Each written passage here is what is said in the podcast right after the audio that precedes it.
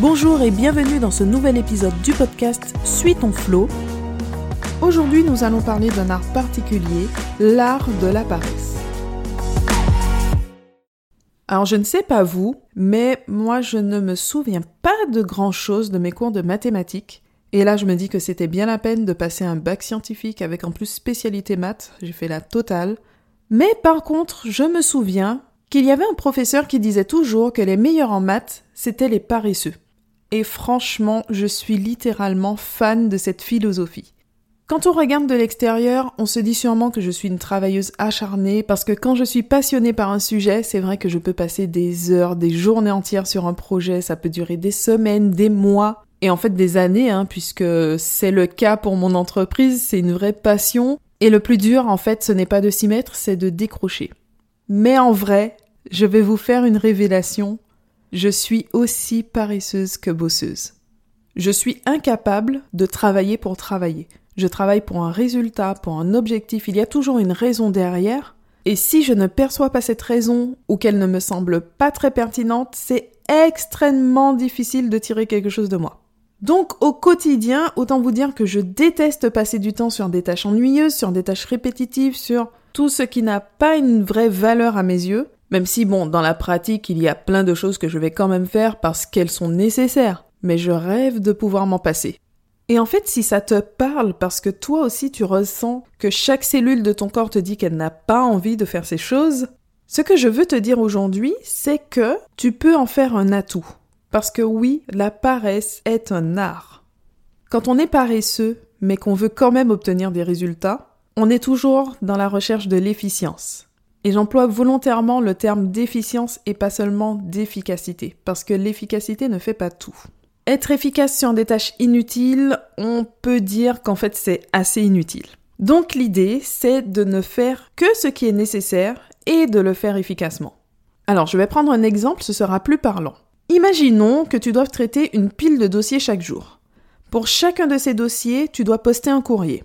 Donc ça veut dire que tu dois sortir de ton bureau, aller à la boîte aux lettres, et pour faire cet aller-retour, ça te prend 10 minutes à chaque fois. En général, tu traites à peu près 4 dossiers par jour, donc tu vas aller et venir comme ça 4 fois, et ça va te prendre 40 minutes par jour.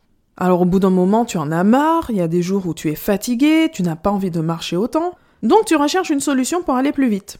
Idée de génie, tu y vas en trottinette. Grâce à ça, tu es beaucoup plus efficace, tu vas deux fois plus vite, et donc ça ne te prend plus que 20 minutes par jour, et en plus, tu le fais plus facilement, tu es moins fatigué. Super. Mais si tu es un vrai paresseux, une vraie paresseuse, tu voudras aller plus loin que ça. Et si tu as vraiment trop la flemme de faire ces trajets, tu auras une motivation, une créativité pour faire mieux que ça. Et c'est là que tu vas entrer dans la recherche de l'efficience. Tu vas te demander si ces envois sont vraiment utiles.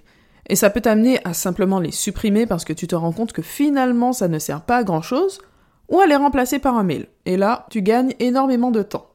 On peut même imaginer que tu ailles encore plus loin avec un mail envoyé automatiquement, ou en tout cas que tu ne vas pas saisir totalement à chaque fois. Si en revanche tu te rends compte que ces courriers ont leur utilité et qu'il faut les envoyer par la poste, tu vas regrouper tes envois de la journée, faire un seul aller-retour, tu vas quand même prendre la trottinette, et là, tu es passé de 40 minutes à 5 minutes par jour. Donc voilà, c'était un petit exemple pour illustrer ce que j'entends par la recherche d'efficience. Alors oui, ça va te demander de te poser un instant pour réfléchir à tes plans, mais franchement le jeu en vaut la chandelle. Et voilà pourquoi la stratégie a une place importante dans tout projet. C'est important de prendre le temps de réfléchir à la manière de faire les choses pour mieux agir ensuite. Et du coup, d'une façon générale, ça vaut vraiment le coup de consacrer un moment à travailler sur son organisation, à sa manière de faire les choses, et plutôt qu'une perte de temps, ça doit être considéré comme un investissement pour ensuite gagner en temps et aussi en fluidité. Parce que même si parfois tu ne vas pas vraiment gagner beaucoup de temps, si simplement la tâche est moins pénible à faire, tu auras quand même gagné au change. Alors si tu es convaincu et que tu veux maintenant pratiquer l'art de la paresse, voilà quelques astuces à mettre en pratique. La première chose sera toujours d'éliminer les tâches inutiles. Ça, c'est un conseil valable pour tout.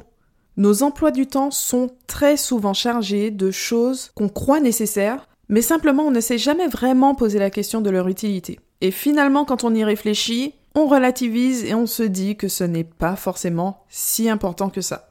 Ensuite, dans ce qu'on conserve, ça va être encore ce travail d'élimination en prenant soin de toujours aller à l'essentiel. Alors, ça n'empêche pas d'ajouter sa petite touche, de prendre du plaisir à fignoler, d'accord? Mais à ce moment-là, on le fait en connaissance de cause. On sait que ce n'est pas nécessaire, mais on prend ce temps volontairement. Une autre astuce pratique, ça va être de clarifier tes processus. Si à chaque fois que tu dois faire la même chose, donc si on reprend l'exemple de nos dossiers à traiter, à chaque fois tu te demandes où est-ce que tu dois aller chercher le dossier, par quoi tu dois commencer, à qui tu dois écrire, quel formulaire tu dois utiliser? Si à chaque fois tu dois faire l'effort de te reposer les mêmes questions, de rechercher les mêmes informations que tu vas réutiliser, c'est une perte d'énergie totalement inutile. Donc ça vaut le coup de prendre un moment pour réfléchir au processus et même de le formaliser, d'avoir un mémo ou une checklist qui permet de faire les étapes dans l'ordre, de s'assurer de ne rien oublier et de s'éviter cet effort de rechercher les mêmes informations. Quand tu as des processus clairs, ça peut aussi te permettre d'automatiser. Alors, quand je parle d'automatisation, il ne faut pas se dire on supprime l'humain et on remplace tout par les machines, hein. ce n'est pas du tout ça. Mais pour prendre un exemple concret, quand des stagiaires s'inscrivent à mes formations, je dois tenir un outil de suivi qui permet de s'assurer que je respecte tout le formalisme en tant qu'organisme de formation. Donc ça, je pourrais le faire à la main. À chaque fois qu'il y a une nouvelle inscription, prendre le tableau, inscrire le nouveau stagiaire et tout annoter à la main. Sauf qu'il y a un moment où j'en avais marre de réécrire les mêmes informations qui sont déjà présentes dans certains de mes outils. Donc j'ai cherché à clarifier, simplifier mes processus et derrière les automatiser pour que le stagiaire qui est déjà inscrit dans ma plateforme de formation se retrouve automatiquement dans mon tableau. Foncièrement, le fait même d'inscrire le stagiaire dans le tableau, oui c'est nécessaire pour après retraiter l'information, mais ce n'est pas une tâche que je considérerais comme à forte valeur. C'est quelque chose qu'on fait vraiment uniquement par obligation. Donc si ça peut être fait automatiquement, je ne vais surtout pas m'en priver. Une autre solution, ça peut être de déléguer aussi quand c'est possible.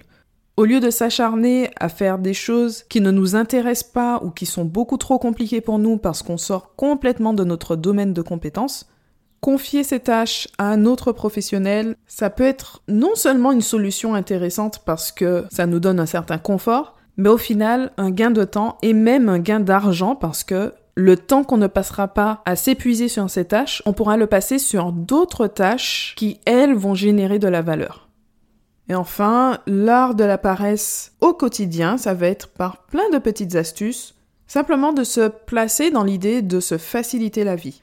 Donc par exemple un objet qu'on utilise régulièrement, le rendre suffisamment accessible. Ça va être aussi dans le choix de ses outils, de chercher un outil qui est fonctionnel par rapport à nos besoins et par exemple, si on a besoin régulièrement d'une même information ou de même fichier, autant sur ordinateur que sur téléphone, d'utiliser un outil de stockage ou une application qui soit utilisable sur les différents supports. Et en fait, des astuces comme ça pour faciliter notre quotidien, il y en a énormément. Alors pour passer à l'action, je te propose de télécharger un bonus. Donc selon la plateforme sur laquelle tu écoutes, il peut se trouver directement dans la description de l'épisode de podcast. Sinon, tu peux le retrouver sur mon blog j'aime la paperasse.com. Et voilà, c'était un plaisir de partager avec toi l'art de la paresse. J'espère que ça t'a plu et que ça t'inspire. Comme d'habitude, n'oublie pas de partager, de mettre une note, un like ou un commentaire et de t'abonner si ce n'est pas encore fait. Merci d'avoir écouté cet épisode de podcast. À très bientôt.